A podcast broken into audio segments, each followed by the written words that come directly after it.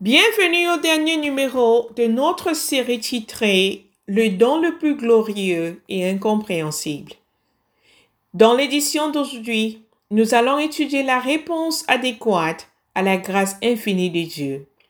La réponse adéquate à la grâce infinie de Dieu.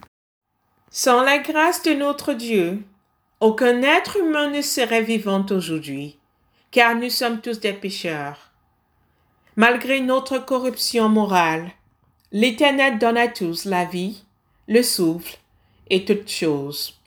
Acte 17, verset 25. Ceci, comme nous l'avons déjà mentionné dans notre précédente édition, n'est pas une rétribution pour ce que nous lui avons donné. Car si l'Éternel venait à nous récompenser pour ce que nous avons fait, notre rétribution serait la justice. Et la justice de Dieu exige que chaque pécheur soit condamné à la disgrâce éternelle, qu'il passe l'éternité en enfer. Mais afin de démontrer sa justice, l'Éternel nous a justifiés en offrant son Fils unique en expiation pour nos péchés et nous a fait bénéficiaires de sa grâce. Personne sous le soleil ne peut nier que Dieu lui fait grâce ni prétendre que le souffle de vie et tout ce qu'il possède sont une récompense pour ce qu'il a fait ou donné à l'Éternel. Car tout cadeau de valeur, tout don parfait nous vient d'en haut, du Père des Lumières, et en qui il n'y a ni changement, ni ombre dû à des variations. Jacques 1, verset 17. L'apôtre Paul attire notre attention sur le fait que c'est Dieu qui donne. En nous posant cette question dans Romains 11, verset 35. Qui lui a donné le premier pour être payé en retour?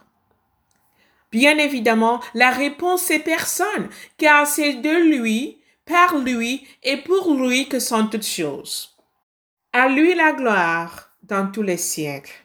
Amen. Romains 11, verset 36. Nous devons donc remercier l'Éternel pour sa grâce, le louer, le révérer, l'honorer, lui obéir, lui rester fidèle, l'adorer, le servir et nous humilier devant lui. En d'autres termes, nous devons nous offrir en sacrifice vivant à notre Dieu. L'apôtre Paul attire notre attention sur la nécessité de présenter notre corps comme un sacrifice vivant, saint et agréable à Dieu.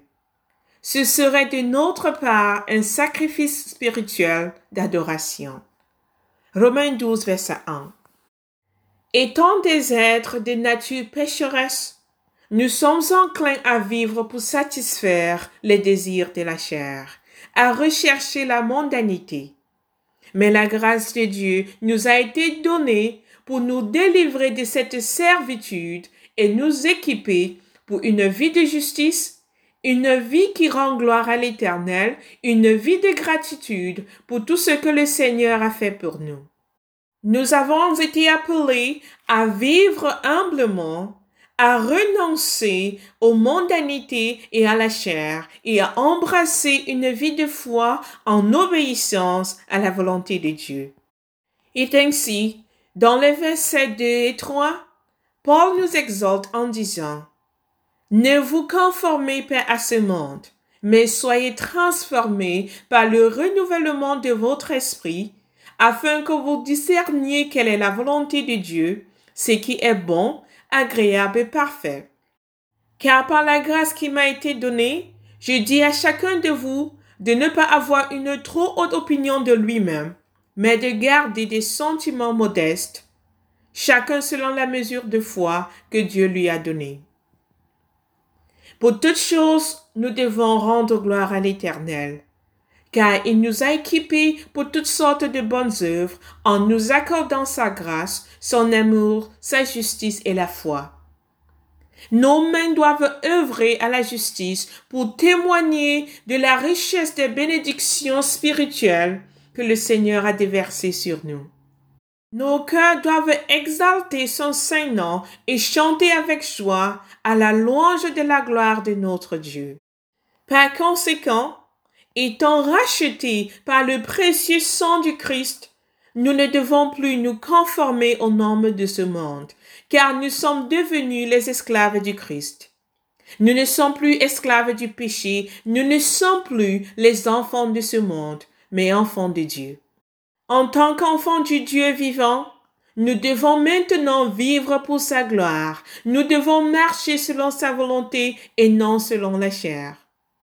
Toutes nos actions et pensées doivent être centrées sur le Christ. Nous devons chercher à lui plaire et à l'honorer dans tout ce que nous faisons et disons, et nos pensées doivent être saturées de la parole de Dieu. Le Christ est notre norme. Nous devons donc l'imiter dans sa marche. Nous avons été rachetés par le sang précieux du Christ Sauveur. Il n'est pas mort pour que nous continuions à servir le péché. Mais vous et moi devons être morts au péché, car nous sommes maintenant esclaves du Christ. Il nous a rachetés au prix de sa propre vie, non pas parce que nous la méritions ou à cause de nos bonnes actions, mais en raison de sa grâce, son amour et sa miséricorde. Nous devons alors mortifier les péchés dans nos vies et vivre pour la gloire du Christ notre Seigneur. Comme l'écrit Paul dans Romains 6, versets 10 à 14, car la mort qu'il est mort, il est mort au péché une fois pour toutes, mais la vie qu'il vit, il vit pour Dieu. Vous aussi, considérez-vous comme mort au péché, mais vivant pour Dieu en Jésus-Christ. C'est pourquoi le péché ne doit pas régner dans votre corps mortel pour que vous obéissiez à ses convoitises et ne continuez pas à présenter les parties de votre corps au péché comme des instruments d'injustice, mais présentez-vous à Dieu comme des vivants d'entre les morts et les parties de votre corps comme des instruments de justice pour Dieu. Car le péché n'aura point de pouvoir sur vous, puisque vous êtes non sous la loi, mais sous la grâce. L'humilité et le contentement doivent également caractériser notre nouvelle vie sous la grâce. Nous ne devons pas être gonflés d'orgueil, mais en toutes choses nous devons rendre gloire à Dieu et nous humilier pour le servir et servir les autres. Nous devons être satisfaits en toutes circonstances, rendant toujours grâce à l'Éternel pour tout ce qu'il fait pour nous. Nous devons être reconnaissants envers le Seigneur, car sans sa grâce, nous serions sans espoir, parce que sans lui, nos œuvres ne sont que des futilités. Nous devons apprendre à louer l'Éternel pour sa grâce, dans toutes les situations auxquelles nous sommes confrontés dans la vie, que ce soit dans la bénédiction ou dans la souffrance. Notre gratitude envers le Seigneur ne doit jamais être ébranlée par la souffrance ou les épreuves de la vie. Dans la souffrance comme dans la bénédiction, nous devons rendre grâce à l'Éternel, car nous savons que toutes choses concourent bien de ceux qui aiment Dieu, de ceux qui sont appelés selon son dessein. Romains 8, verset 28. Et nous ne devons jamais oublier que le Seigneur n'est pas tenu de répondre à nos besoins, mais prendre tout ce qu'il fait comme une grâce. Car apprécier à sa juste valeur la grâce de Dieu, les dons immérités qu'il nous donne, est le fondement même de la révérence et de l'adoration qui lui sont dus. En toutes circonstances, un enfant de Dieu doit élever sa voix en signe de gratitude envers le Seigneur, la source de notre force, le gardien de notre âme. L'apôtre Paul est un exemple pour nous, car sa foi en l'Éternel n'avait jamais vacillé. Même lorsqu'il était face à face avec la mort, il ne manquait pas d'exprimer sa gratitude envers l'Éternel. Il se montrait satisfait de chaque situation à laquelle il était confronté. Paul écrit dans Philippiens 4, verset 12 à 13. Je sais vivre dans la pauvreté et je sais vivre dans l'abondance. Partout et en toutes circonstances, j'ai appris à être rassasié et à avoir faim, à être dans l'abondance et à être dans le besoin. Je peux tout par le Christ me fortifie. Paul avait appris à se contenter de tout ce qui lui arrivait et se confiait alors à l'Éternel. Au lieu de se plaindre face à la souffrance et aux menaces contre sa vie, Paul élevait sa voix pour louer la grâce infaillible et la grandeur suprême de Dieu. Paul avait une bonne compréhension de la grâce de Dieu et de ses desseins dans les épreuves auxquelles il était confronté. Elle y resta ferme face à toutes circonstances désagréables. Il était satisfait à la fois de la souffrance et de la malédiction et vivait triomphalement, animé par l'Esprit de grâce à la gloire de l'Éternel. Le contentement est essentiel à la croissance dans la piété. Pour comprendre l'importance de cette vertu, nous devons examiner les effets épouvantables que l'insatisfaction peut avoir sur la vie spirituelle de l'homme. Le mécontentement est un péché qui donne naissance à d'autres péchés tels que la cupidité, la convoitise, l'ingratitude, l'amertume et la colère contre Dieu. Le mécontentement nourrit le cœur de l'homme de désobéissance et d'orgueil, l'empêche de grandir dans la foi, le dépouille de sa joie, remplit son cœur d'inquiétude, entrave sa croissance spirituelle dans l'ensemble et l'incite à s'ériger sciemment ou par ignorance contre la volonté de Dieu. Pour grandir dans la piété, nous devons apprendre à nous contenter de tout ce que Dieu nous donne, et aussi lorsque les problèmes nous frappent.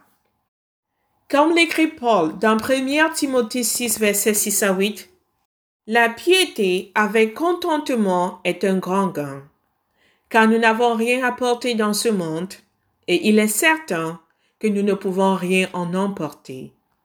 Si donc nous avons de la nourriture et des vêtements, cela nous suffira. L'Éternel nous a bénis avec des dons variés. Non seulement devons-nous nous contenter de ce que nous avons, mais nous devons aussi utiliser nos dons pour nous servir les uns les autres, de manière à rendre gloire à notre Dieu.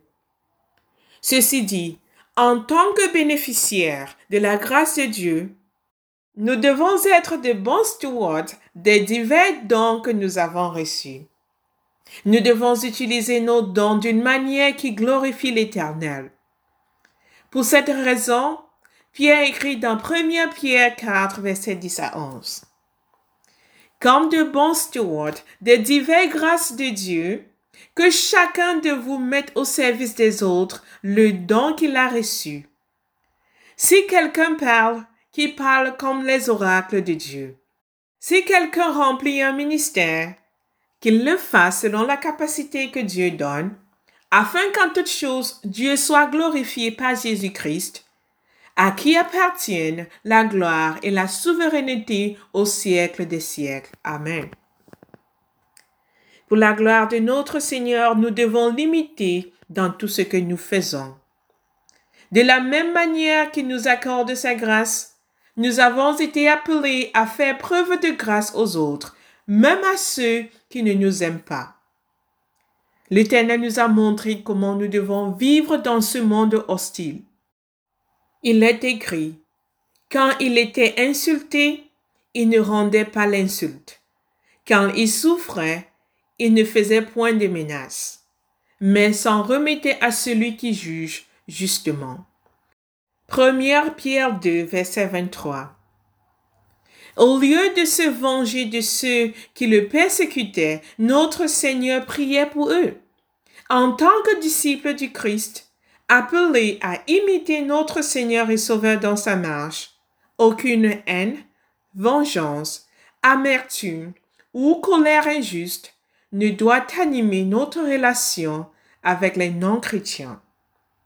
Bien que nous ne devons jamais tolérer les actes du monde, ni chercher à nous conformer à ses normes, nous devons avoir de la compassion envers ceux qui sont perdus.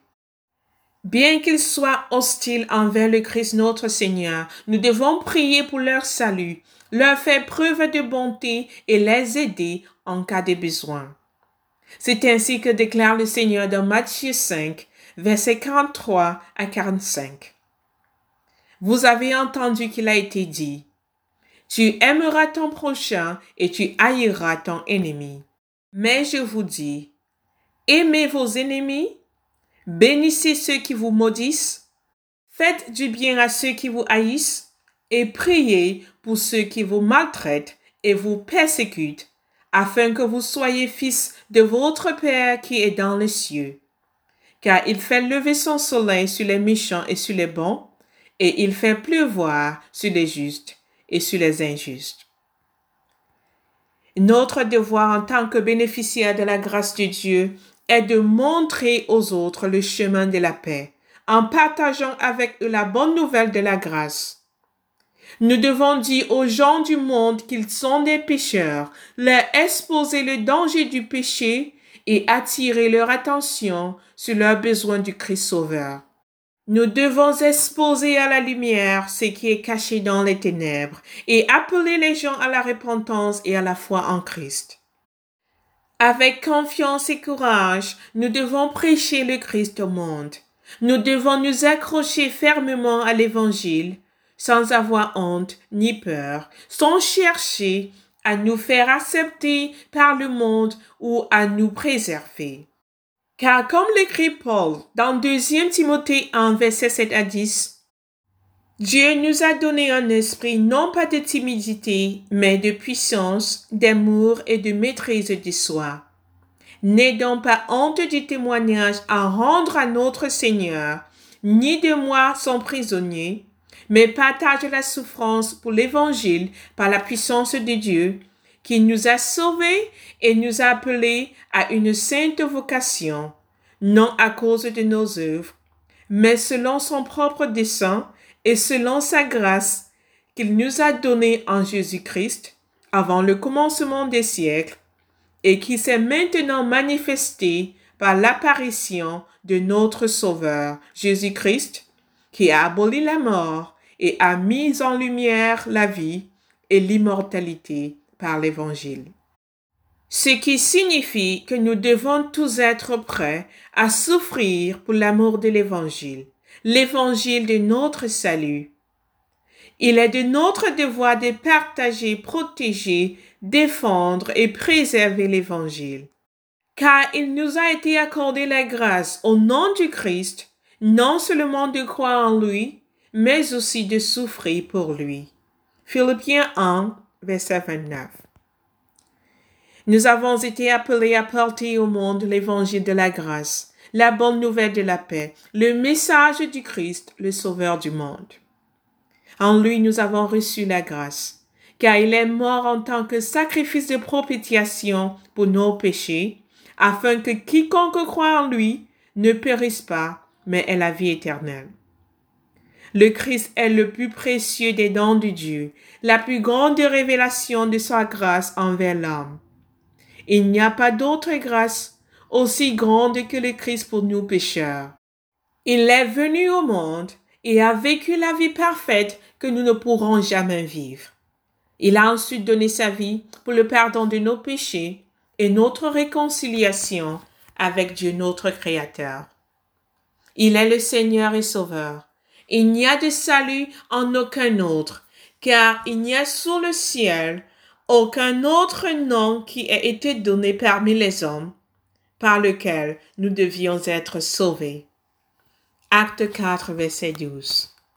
Le Christ est le moyen par lequel les péchés sont pardonnés, les péchés de ceux qui se tournent vers lui dans la repentance et la foi. Ceux-ci sont réconciliés avec Dieu et échappent ainsi au jugement. Mais quiconque refuse de se repentir de ses péchés et de croire en Jésus-Christ fera face à la juste et sainte colère de Dieu. Les pharisiens de ce monde, les adeptes des religions d'origine humaine, feront face à la destruction éternelle. Car ainsi déclare l'Éternel dans Ésaïe 50, verset 11. Voyez, vous tous qui allumez un feu, qui vous entourez d'étincelles, Marchez à la lumière de votre feu et au milieu des étincelles que vous avez allumées. Ceci vous aurez de ma main. Vous vous coucherez dans les tourments. Il n'y a pas d'avenir ni d'espoir pour ceux qui ont pour Dieu leur désir charnel. Ceux qui continuent à vivre dans la chair, à marcher dans les ténèbres et refusent d'apprécier à sa juste valeur la grâce de Dieu, de rendre à l'Éternel l'honneur qui lui est dû, s'accumule de la colère pour le jour du jugement. Car il est écrit dans Ésaïe 5, versets 11 à 12. Malheur à ceux qui se lèvent de bon matin pour courir après une boisson enivrante, qui persiste jusqu'à la nuit, jusqu'à ce que le vent les enflamme. La harpe et le luth, le tambourin et la flûte, et le vent animent leur festin. Mais ils ne considèrent pas l'œuvre de l'Éternel, ni le travail de ses mains.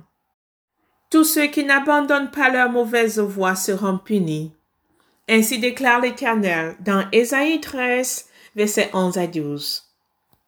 Je châtirai le monde pour sa malice et les méchants pour leur iniquité. Je ferai cesser l'orgueil des autants et j'abattrai l'arrogance des terribles.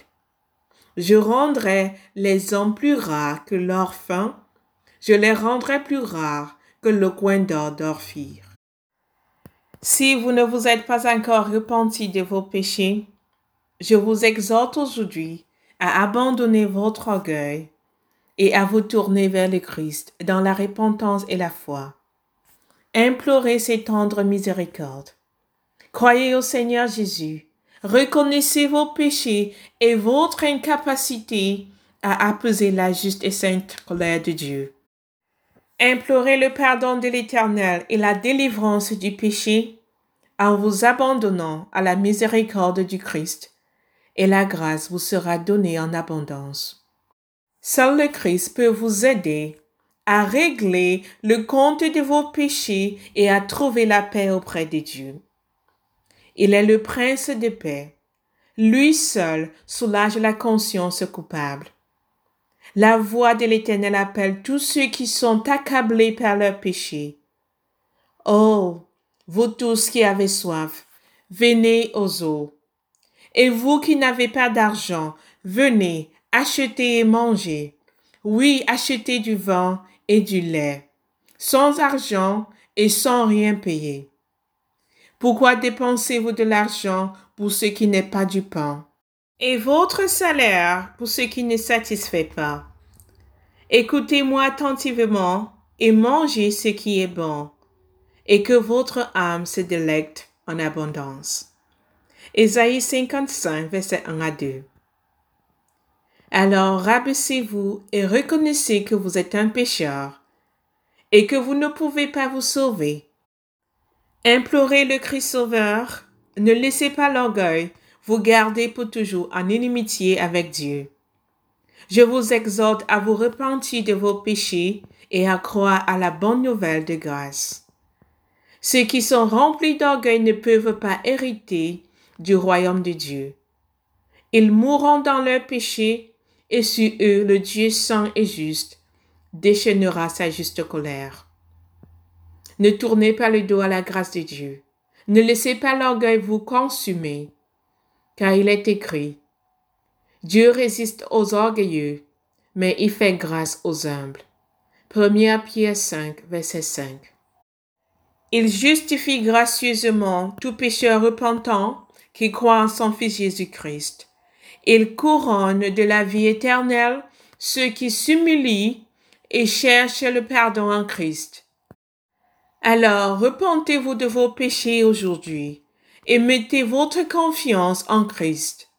Et tous vos péchés, passés, présents, futurs, seront pardonnés. Vous serez purifiés de votre corruption morale par le sang précieux du Christ et comptés parmi les enfants de Dieu. Et décemment, vous recevrez votre part d'héritage lorsque le Seigneur reviendra dans la gloire de son Père avec ses anges pour juger le monde.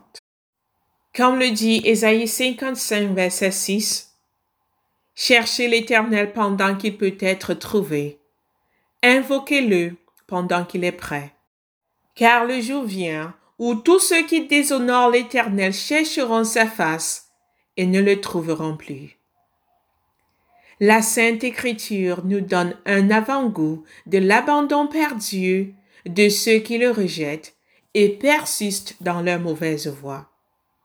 Il y a de nombreux exemples dans l'Ancien Testament où la rébellion d'Israël contre Dieu est portée à notre attention pour nous avertir du danger de tout endurcissement du cœur contre Dieu. Et il nous est aussi rappelé que l'Éternel est avec nous quand nous sommes avec lui.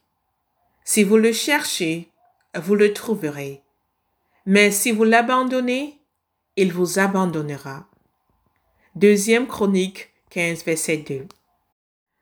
Parmi ces exemples, celui qui me marque beaucoup, c'est quand le peuple de Juda, pendant de nombreuses générations, a tourné le dos à l'Éternel, son Dieu, et s'est consacré à l'adoration de toutes sortes de faux dieux. Le Seigneur envoya ses prophètes les exhorter à abandonner leur mauvaise voie.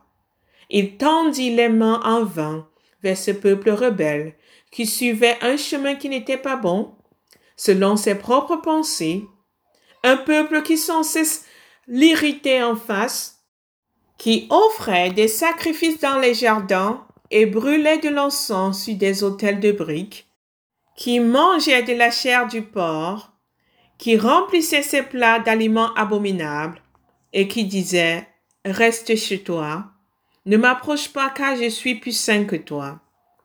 Ésaïe 65, verset 2 à 5. Mais plutôt que d'écouter la voix de l'Éternel, de chercher refuge sous ses ailes, le peuple résista délibérément à l'appel de Dieu à la repentance et persista dans l'idolâtrie. Par conséquent, le Seigneur fut en colère et interdit à Jérémie de prier pour eux. Ainsi déclare l'Éternel dans Jérémie 11, verset 14. N'intercède pas pour ce peuple. Ne fais entendre ni supplication ni prière pour eux, parce que je n'écouterai pas quand ils feront appel à moi à cause de leur malheur. Tout comme la rébellion de Judas contre Dieu, tout comme leur iniquité les ont séparés de Dieu et les ont privés de son amour, de la même manière, ceux qui refusent aujourd'hui d'abandonner leur mauvaise voie, ceux qui refusent d'apprécier à sa juste valeur la grâce de Dieu qui nous a été révélée en la personne de son Fils Jésus-Christ, seront complètement abandonnés par Dieu. Le Seigneur leur cachera sa face et ne leur répondra pas quand ils l'invoqueront au jour de la détresse, quand le feu du jugement pleuvra sur la terre et brûlera les fils de la désobéissance. La miséricorde et le salut sont disponibles maintenant pour tous ceux qui invoquent le nom du Seigneur Jésus-Christ, pour tous ceux qui se tournent vers lui dans la repentance et la foi. Fuyez vers le Christ et vous serez sauvés.